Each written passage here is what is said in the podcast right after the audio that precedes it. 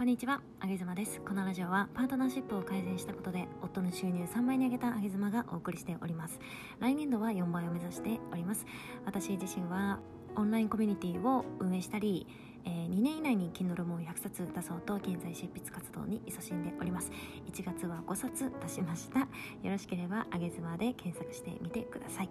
この放送は夜寝る前に食べても安心なロースイーツ専門店プティリシュの提供でお送りしております今日はちょっと長くなっちゃいそうなんですけれどもとあるネット記事を見つけまして、えー、それがですね妻とできなくなってしまったっていうね、えー、旦那様のお話でした。でこれは、ま、妻とセックスができなくなってしまったっていうことですね。しかもできなくなってしまった理由っていうのは、えー、仲が悪くなっちゃったとかそういったことではなくて当にひょんなことがきっかけでこう性的に興奮しなくしなくなってしまったっていう話だったんですよねで私自身、この記事を読んでこんなにひょんなことでそういう風になっちゃうのかなんていう風に思ったのでちょっとあのシェアをしたいななんて思いまして、えー、今収録しておりますでいろいろねあのその出来事書いてあったんですけど今日はちょっとお話ししたいのは3つに絞ってお話をさせていただきます。えーと、1つ目がですね、まあ、とある男性はえーと、奥様と2人で旅行に行った時にね奥様はすごくその旅行を楽しみにしていたと。そして、まあ、夜ご飯食べてお酒もなんかも飲むじゃないですか。で男性はこうお酒を飲んでなんかこう立たなくなってしまったりだとかって結構あるみたいなんですけどこの男性もすごく楽しみにしていた旅行だったので、まあ、ご飯を食べた後にお酒を飲んで楽しく会話をしていたそうなんですよね。でいざじゃあそういう風にこうムードがね盛り上がってきてえやろうってなった時に、え機能しなかったということで、えその時に奥様はすごくねなんかこう責めたような口調で彼に言ったらしいんですよね。なんかこうどうしてこんなに年に1回もない2人だけの旅行なのにこんな大事な時になんかどうしてお酒なんて飲んじゃうの？みたいなことを言ってちょっとこう責めたみたいなんですよ。でそれがきっかけでなんかこうお酒を飲もうとするとその時の光景が思い浮かんでくるし、えー、旅行っていう言葉が出るたびにその責められたことを思い出すっていうことでで思い出すだけならばないんだけど奥様とそういうねお家でそういう関係にこうなろ発展しようとなった時に全然機能しなくなってしまって興奮もしなくなっちゃったっていう話でした。でこれはなんか男性のプライドって私やっぱり本当に思うのはすごく崇高なものであるよあるかのように女性がうん、認識してあげないと。いとも簡単に本当に簡単に傷つけてしまうし多分この奥様って傷つけようと思って責めようと思って言ったわけじゃないんだけどただすごく楽しみにしていた旅行でで女性って特にねムードを大事にする女性なんかっていうのはこうやって旅行中のおせっせってすごく楽しみにしていたりだとかなんかこう何ていうのお家でもろうそくなんか灯したりして、えー、非常にこう気分が高揚するタイプの女性っていうのはこういう特別な時のおせっせってめちゃめちゃ楽しみにしているんですよね。なので、えー、おそらくこの奥様ってそういう感じの方だったんじゃないのかなと思うんですけど、えー、そういうね女性っていうのはなおさら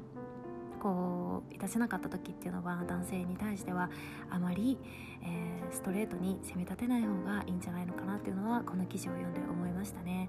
まあ、私自身はあんまり男性が例えば機能しなかったとしても、まあ、全然それはそれでいいかななんて思っちゃうタイプなので責めるってことは過去に1回もしたことがないんだけどでも自分が逆の立場でで機能しなかった時にちょっとこういう風に言われたらさすがに私は女ですけどやっぱりプライド傷つきますよね。なんかこう自分のせいじゃないのにすごく人格を否定されたようなそんな気分になっちゃうのかななんて思いましたね。で2つ目の、えー、2人目の男性なんですけどこれがね、えー、奥様の生理用品を見てしまったことで、えー、もう興奮しなくなっちゃったっていう話です。でこの方はある時にえー、自宅のトイレでね、えー、よくトイレにこうちっちゃいゴミ箱があるありますよね、えー、女性の生理用品を捨てるボックスみたいな感じであるんですけどあれの、えー、中身をふとした時にこう蓋が開いてたのかな、えー、見てしまってその時に、えー、奥様の使用済みの生理用品があったと。でしかもこうナプキンとかだったらあの内側にね折りたたんで捨てるかと思うんですけど、まあ、そういうのが多分こう雑だったんですかね。あの要は血がついている部分が見えちゃったっていう話でした。でそれでそれ以来その男性は奥様に対して興奮をしなくしなくなっちゃったという話ですね。奥様のこう裸を見ても、えー、その生理用品を思い出してなんかこう汚物のように感じた感じちゃうって書いてあったんですけど汚物のように奥様の体を感じるっていうのは、まあ、結構ショッキングだったんだろうななんて思いますがこれ男性の皆さん共感できますかね？私はやっぱりうーん女性ですし女性の体にはこう普通に起こるような生理現象だったりするのででもね自分自分でもまだちょっと慣れないところはやっぱりあってやっぱ何年もね自分の体に起きてることなんだけどうん毎月見るものなんだけどでも男性にはやっぱ起こらないことなんで見慣れない男性がこれを見るとやっぱりねこうガツンとくるなっていうのはそれは私にもそういう風に感じます。なのでこの記事を見た時にねあ気をつけようと思ったしでもそもそも、うん、自分はですねそう,、まあ、そういう風な考えを持っているので自分の生理用品っていうのはすぐに処分するんですよ。そのトイレの、うん、ゴミ箱みたいなものも設置してないしねもうすぐに処分っていう感じにしてるので、まあ、見られることとか特にないんですけどでもなんか仮にその見られた時とかっていうのは私も、えー、他人の女性の見るのやっぱ嫌だしね。あの見て喜ぶものではないと思うんで。なんかそこら辺のこう配慮っていうのは女性側もすべきだななんていうのは思いましたね。でもこの記事を読んだ時にうーんなんか逆の立場で考えてみるとこれって男性だったら何だろうなって考えてみた時に例えば男性が、えーと、漏らしてしまったとかで分かんないけど酔っ払って漏らしてしまったとかあとは酔っ払ってこう嘔吐してしまったとかっていう時ってうーん女性は人によってはそれすらも愛おしいみたいな思えたりするんですよ。私なんか特にそうでなんかこう嘔吐しちゃっても別に引くってことはまずないしなんかそういう姿をうーん見れた自分みたいな 感じで思っちゃったりとかするのでこれはやっぱ人によるのかななんて思いましたね。特に男性は女性の、まあ、そういう生理用品っていうのは慣れないっていうところもあるのであんまり、まあ、見ないようにしてあげるのが女性側のそれは配慮なのかななんていうふうに感じました。そして最後の一つがこれね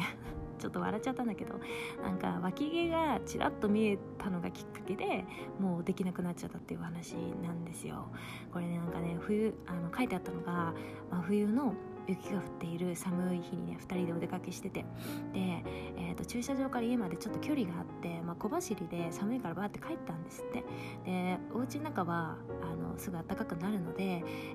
ー、外で着ていた妻が着ていたセーターを妻が脱いだんですって。したら、えー、1枚下がタンクトップをね着ていて。でそのタンクトップこう腕上げてねやった時にその脇から脇毛がちょっと見えたんですって。でこう処理もねやっぱ甘くなるんですよね女性ってね。普段見られるものじゃないしね。でその脇毛を男性が見てしまったことですごくそこで引いてしまってなんかそれ以来できなくなっちゃったっていう話なんですけどこれさこれぐらい許してもらえないでしょうか？って私は思っちゃいましたね。もうねしょうがないんですよ。真冬は本当に毛の処理は甘くなる。脇もそうだしなんか太もものなんつうの裏側とか 私もそうなんだけどもうね処理別に別にいいよなーなんて思っちゃって本当に大変なんですよ女性は全身処理するのはね。もうこれぐらい許してほしいなーなんて思ったんだけどでも嫌なんでしょうねこの男性はね。それを見てなんかこう引いてしまってそれ以来いい奥様に興奮しなくなっちゃったっていうふうに書いてあったので女性と男性で本当にこの違うんでしょうね。私なんか別に毛ぐらい許してやれよなんて思うんだけどダメなんですよねこの男性はね。だから本当に自分とこの他人との価値観っていうのは本当にねコミュニケーションを取っていかないともう本当に大変なことになっちゃうななんてこの記事を読んでまたさらにそういうふうに思いました、えーと、自分と他者との価値観を